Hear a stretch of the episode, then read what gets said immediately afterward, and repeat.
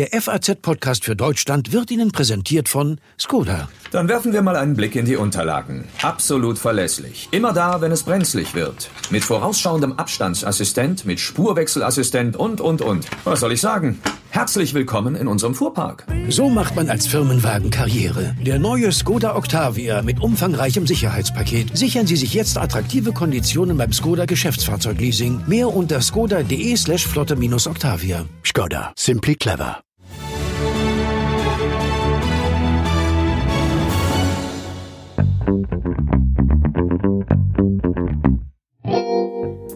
Amerika, Russland, China, Europa, Indien, Japan, die Vereinigten Arabischen Emirate.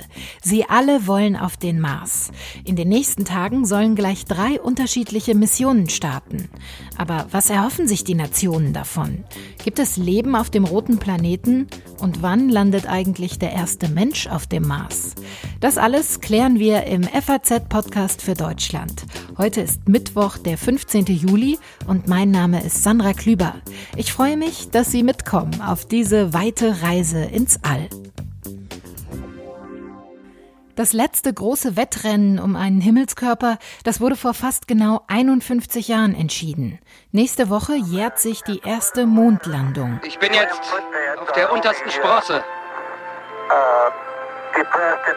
Die Landefüße scheinen sich nur drei bis vier Zentimeter eingegraben zu haben, obwohl die Oberfläche aus sehr feinem Sand zu bestehen scheint. Fast wie Puder.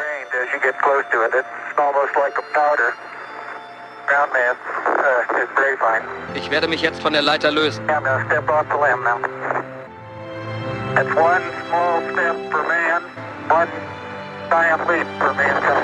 Ja, der berühmte große Schritt für die Menschheit. Immer noch und immer wieder faszinierend, finde ich. Wann das erste Mal ein Mensch den Mars betreten wird, das steht noch nicht fest.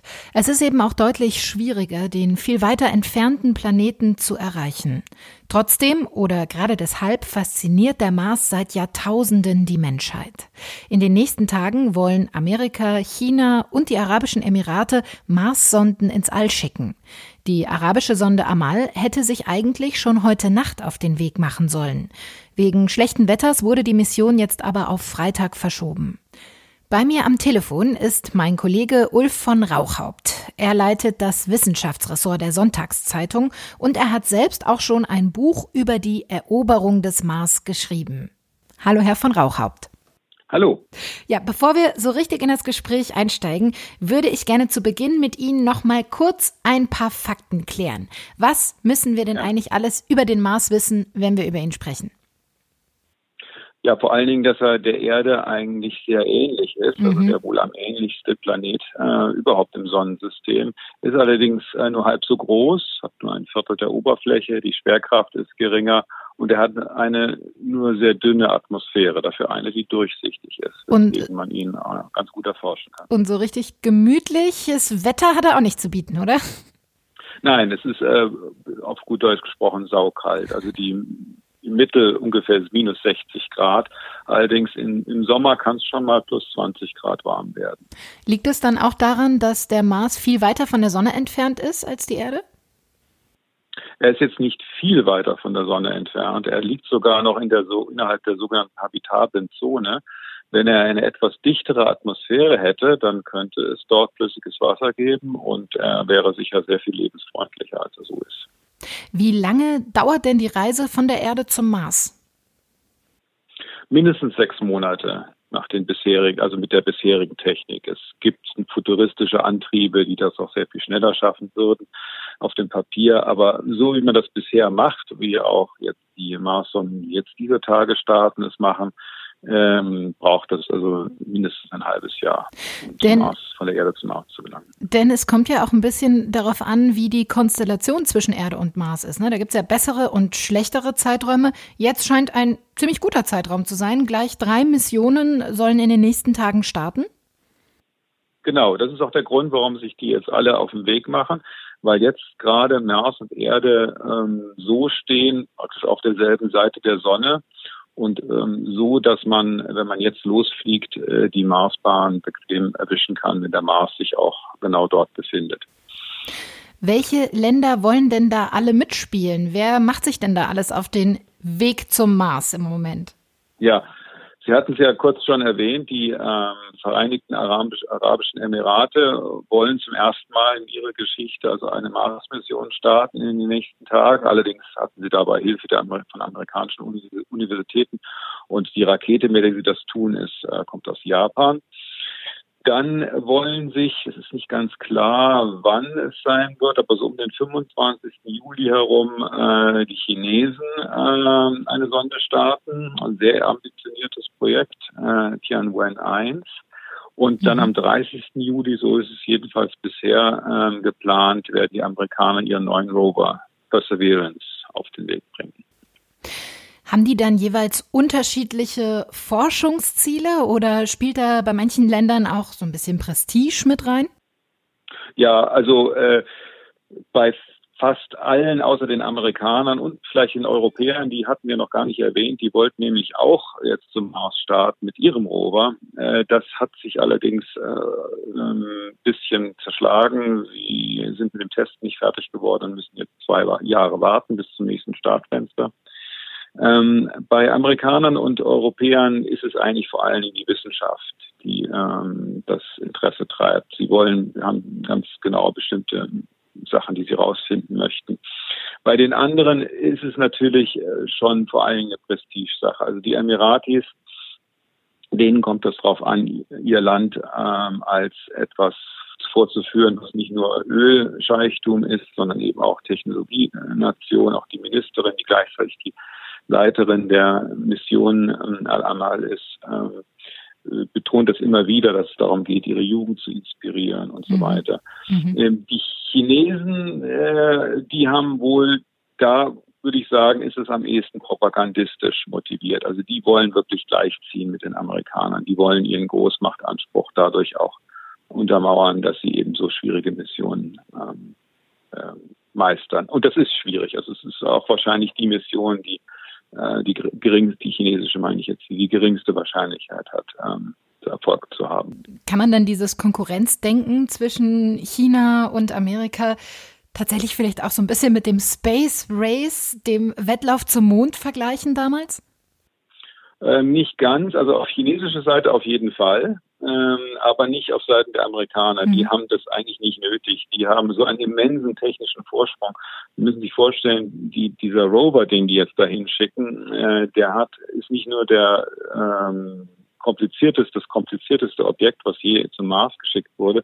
Wir haben dem sogar so einen kleinen Hubschrauber beigegeben, so eine kleine Drohne, die dann rumfliegen soll und aus der Luft äh, Aufnahmen machen soll. Das ist allerdings experimentell, damit wollen sie nur die Technik testen. Das hat jetzt keine unmittelbaren wissenschaftlichen Ziele. Aber daran können Sie schon ablesen, lesen, dass die Amerikaner also wirklich da die Platzhirsche sind. Also der Mars ist nach wie vor ein Ami. Also kann man sagen, ja, der Mars ist noch amerikanisch, aber vielleicht ändert sich das in den nächsten Jahren. Ähm, sicher, ich meine, die Chinesen haben am Mond äh, spektakulären Erfolg erzielt, als mhm. sie eine Sonde auf der Mondrückseite landeten und dann auch einen Rover dort rumfahren ließen. Das war ist schon ziemlich schwierig, aber der Mars ist noch mal einen Zacken schwieriger. Äh, das liegt an der Atmosphäre, die ähm, berücksichtigt werden muss beim Landen, aber zu dünn ist, als dass man nur mit einem Fallschirm landen könnte. Und das macht die Sache sehr kompliziert. Deswegen sind auch schon so viele Mars-Missionen gescheitert. Lassen Sie uns mal auch auf die Geschichte nochmal zurückschauen. Wann hat der Mensch denn eigentlich begonnen, den Mars zu erforschen, so richtig? Ja, also ähm, teleskopisch natürlich schon sehr lange. Mhm. Ähm, allerdings diese Weltraummissionen sind seit fast genau 60 Jahren unterwegs. Also im Oktober 1960 haben die Russen ihre erste Mars-Mission gestartet, die allerdings fehlgeschlagen ist, wie die meisten russischen bzw. sowjetischen Missionen zum Mars. Der Mars fasziniert die Menschen ja aber schon seit Jahrtausenden. Schon antike Kriegsgötter wurden nach ihm benannt. Wie erklären Sie sich diese Faszination für diesen Planeten? Naja, also die in der Antike galt die Faszination eigentlich allen Planeten, die man sah. Es waren ja vier im Wesentlichen ähm, und der Mond. Äh, da hatte der Mars jetzt nur insofern eine Sonderstellung, weil er eben diese eindeutige Farbe hat, diese rote Farbe. Mhm. weswegen man ihn ähm, oft den Kriegsgöttern zuordnete. Also Blutrot. Dann eben bei den Kriegen. Genau, Blutrot, ja. Also der Stern des Ares war es bei der bei den Griechen und eben dann äh, Mars ist ja der römische Kriegsgott. Sie haben gerade schon erzählt, die äh, Russen waren die ersten, die eine Mars-Mission gestartet haben in den 60er Jahren. Wie viele Missionen gab mhm. es denn bisher und welcher Prozentsatz, wenn man das so grob abschätzen kann, davon war auch erfolgreich? Sie haben ja auch gerade schon gesagt, es ist extrem schwierig, auf dem Mars zu landen. Ja, also äh, ist ein bisschen kommt ein bisschen drauf an, wie man es zählt, aber wenn man jetzt die einzelnen Geräte zählt, äh, also, ähm, dann waren es insgesamt 55 Sonden, die man zum Mars äh, zu schicken versuchte und ähm, 30 davon haben 30 davon sind gescheitert, also über die Hälfte. Über die Hälfte haben nicht funktioniert. Es gibt ja auch immer wieder, Elon Musk ist wahrscheinlich der berühmteste Vertreter, die Idee oder den Vorstoß, auch bemannte Mars-Missionen in naher Zukunft zu realisieren. Ja. Halten Sie es ja. denn für realistisch oder für wie realistisch halten Sie es, dass wir das noch mitbekommen, unsere Generation, dass Menschen auf dem Mars tatsächlich sind? Also es ist durchaus realistisch. Das ist äh, technisch ist das ohne weiteres möglich. Ähm, es gibt ein paar Probleme ähm, eher psychologischer Art äh, möchte man. Ist ein One-Way-Ticket, ne? Das ist das Problem an der Sache. Nein, nee, nee, nee. Das würde man, das, diesen Vorschlag gibt es zwar auch und es gibt auch Leute, die sich bei der ESA gemeldet haben mhm. und, und, sich gesagt haben, ja, ich würde gerne zum Mars fliegen und auch ohne Rückfahrkarte. Mhm. Aber äh, das, das machen die nicht. Also wenn es eine Mars-Mission geben wird, dann werden die Leute auch wieder zurückgeholt. Und das ist auch äh, technisch durchaus möglich. Es ist äh, eine Frage vor allen Dingen des Geldes. Mhm. Es, ist, es wird immens teuer sein. Also die Amerikaner haben das Ende der 90er Jahre mal durchgerechnet und man kam dann auf eine Summe von äh, ungefähr eine Billion Dollar. Ähm, äh, okay. was äh, natürlich jetzt heutzutage nicht mehr ganz so viel klingt, wenn man diverse Rettungspakete und etwas sich anguckt. Und es ist ungefähr das, ähm, das Geld, was die Amerikaner äh, im Irak zwischen 2003 und 2011 ähm, ausgegeben haben durch ihr Eingreifen dort. Das bräuchte man ungefähr, um eine bemannte Mars-Mission ähm, durchzuführen. Allerdings, äh, man muss sich im Klaren sein, es ist für die Astronauten ist es deutlich gefährlicher als zum Mond zu fliegen, weil es eben so sehr viel länger dauert, weil die Strahlung höher ist und weil man noch sehr viel nicht weiß über die psychologischen Komponenten, wenn Leute so weit entfernt von der Erde im Einsatz sind. Aber vielleicht werden wir das noch beobachten können, sagt mein Kollege Ulf von Rauchhaupt. Haben Sie vielen Dank für das Gespräch. Sehr gerne.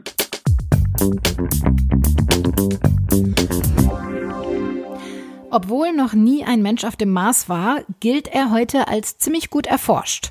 Ja, und kaum jemand kennt den Mars bzw. seine Oberfläche wahrscheinlich so gut wie mein nächster Gast, Daniela Tirsch.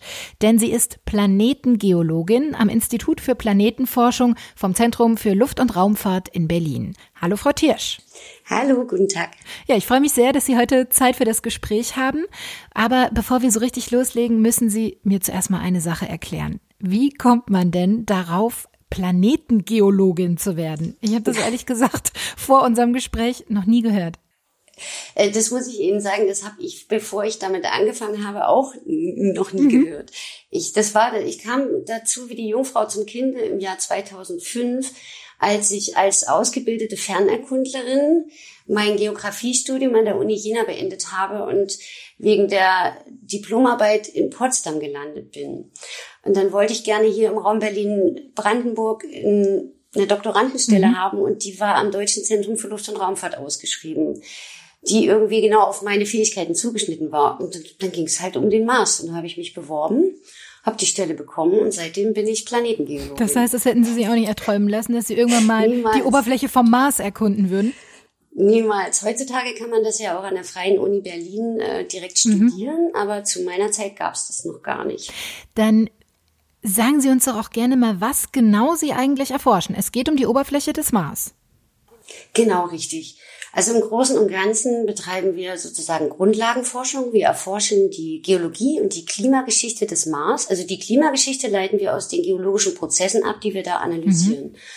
Während meiner Doktorarbeit war zum Beispiel mein Hauptthema die dunklen Dünen auf dem Mars. Das ist heute auch immer noch eines meiner Lieblingsthema.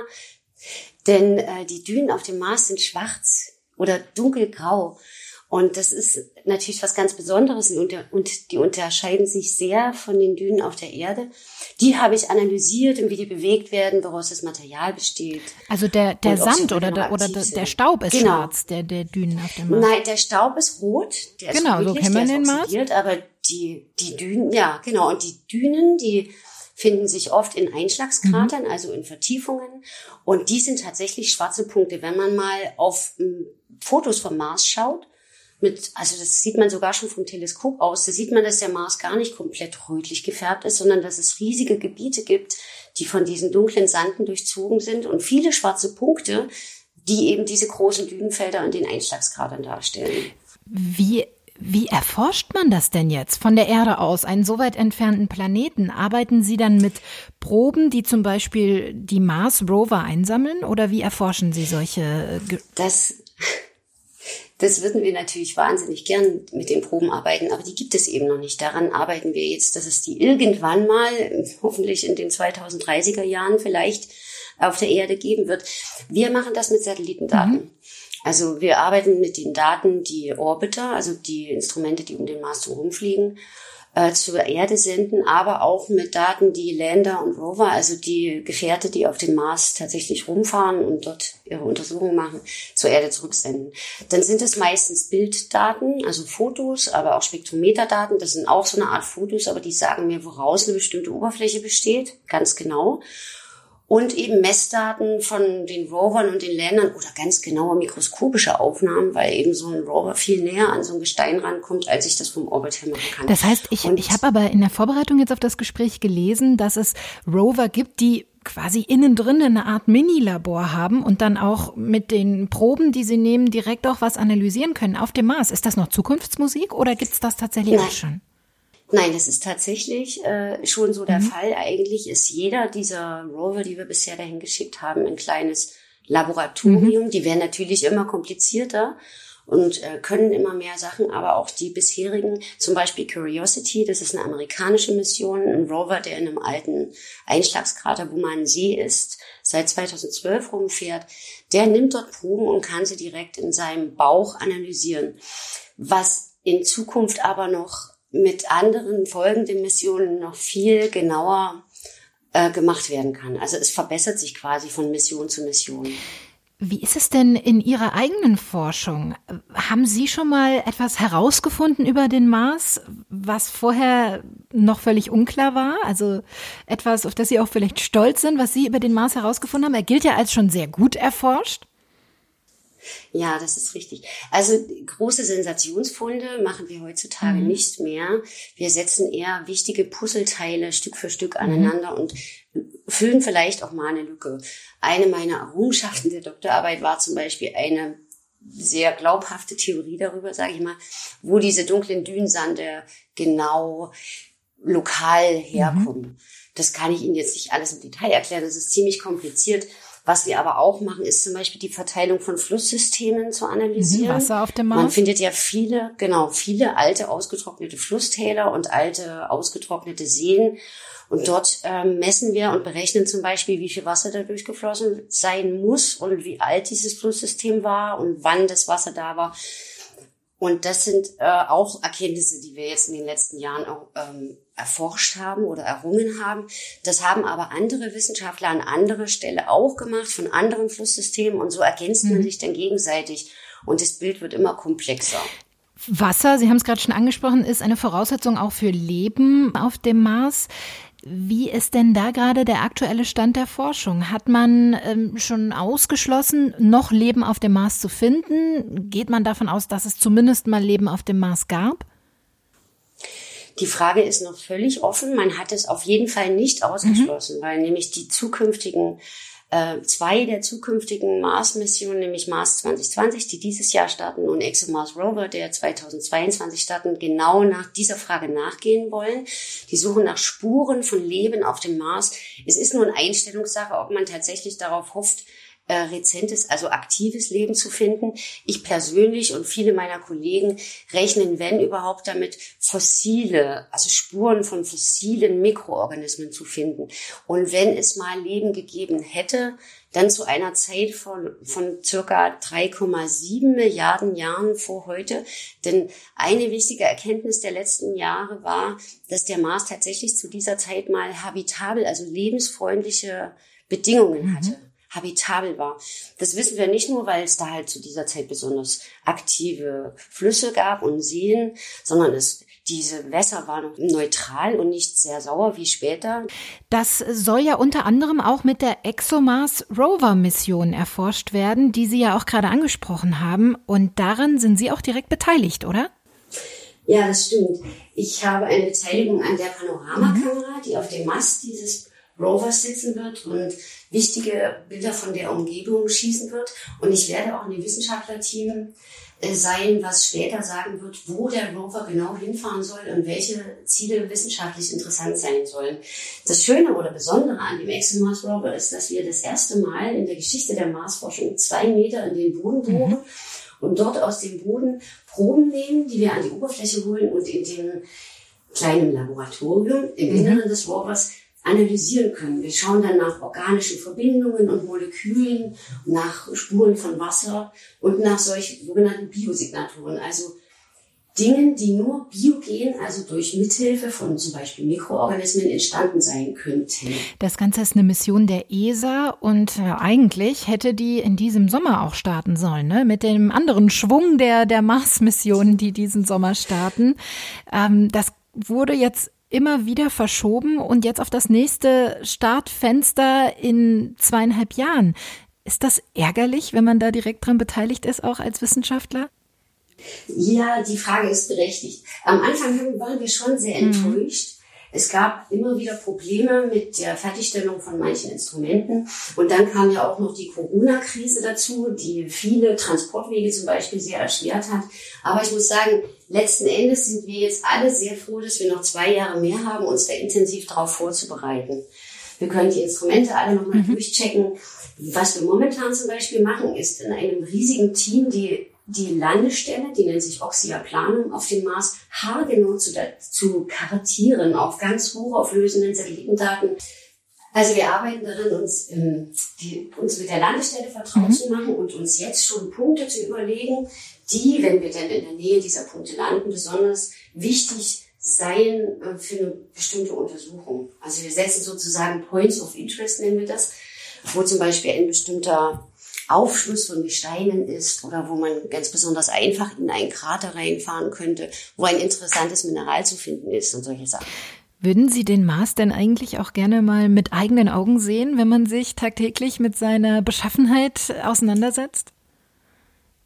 Eigentlich in der Theorie ja, mhm. sehr gern, aber ich bin jemand, der da tatsächlich nicht gern hinfliegen möchte äh, weil es mir zu gefährlich mhm. ist, weil äh, der Flug mir zu lange dauert, weil ich wahrscheinlich nicht gesund wieder zurückkäme aufgrund dieser intensiven Strahlung, die man, der man da ausgesetzt ist auf dem Weg dorthin und auch auf der Oberfläche. Insofern wäre ich eher jemand, der danach strebt, mal so eine Probe vom Mars in der Hand zu halten und die selbst analysieren zu können. Das wäre schon ein großer Traum. Was ist denn die wichtigste Frage, die Sie in dem Zusammenhang dann gerne klären würden? Ich glaube, da muss ich mich der ganz großen Frage aller Wissenschaftler anschließen. Und das ist die Frage, gab es mal Leben auf dem Mars? Denn tatsächlich werden wir abschließend die Antwort erst haben, wenn wir die Proben, die jetzt durch die Mission Mars 2020 äh, vorbereitet werden, eingesammelt und bereitgelegt werden, hier auf der Erde analysieren können. Selbst die Ergebnisse, die, die, die der Rover dort vor Ort erringen wird, werden uns nicht, also höchstwahrscheinlich nicht mit absoluter Sicherheit sagen, dass es mal Leben gab. Und das wäre, glaube ich, äh, der größte Erfolg äh, der Proben, die wir, wenn wir die mal in den Händen halten. Das heißt, da müssen wir uns noch ein paar Jahre gedulden, bis die ersten Gesteinsproben vom Mars dann tatsächlich auf der Erde mal ankommen. Ja, tatsächlich so ist das. Ich habe mir mal das rausgesucht. Das wird in etwa noch äh, bis 2031 dauern, bis die Proben mhm äh, auf der Erde sind, wenn denn alles gut geht. Na, also ich würde sagen, spätestens dann treffen wir uns an dieser Stelle wieder und dann reden wir drüber, ob es Leben auf dem Mars gibt. Ich danke Ihnen ganz herzlich, Frau Tirsch, für die spannenden Einblicke in Ihre Arbeit. Sehr gerne. Zumindest aus wissenschaftlicher Sicht ist es also wohl viel wichtiger, den Mars zum Menschen zu bringen, als Menschen auf den Mars. Wenn Sie noch mehr wissen wollen über den roten Planeten, auf Faznet finden Sie jede Menge spannende Artikel und auch Videos zur aktuellen Forschung und Aufnahmen von Mars-Rovern. Da können Sie ja jetzt direkt mal vorbeischauen, denn wir sind schon am Ende der heutigen FAZ-Podcast für Deutschland-Folge angekommen. Ich freue mich, wie immer, wenn Sie auch morgen mit dabei sind, denn dann sieht die Welt vielleicht schon wieder anders aus.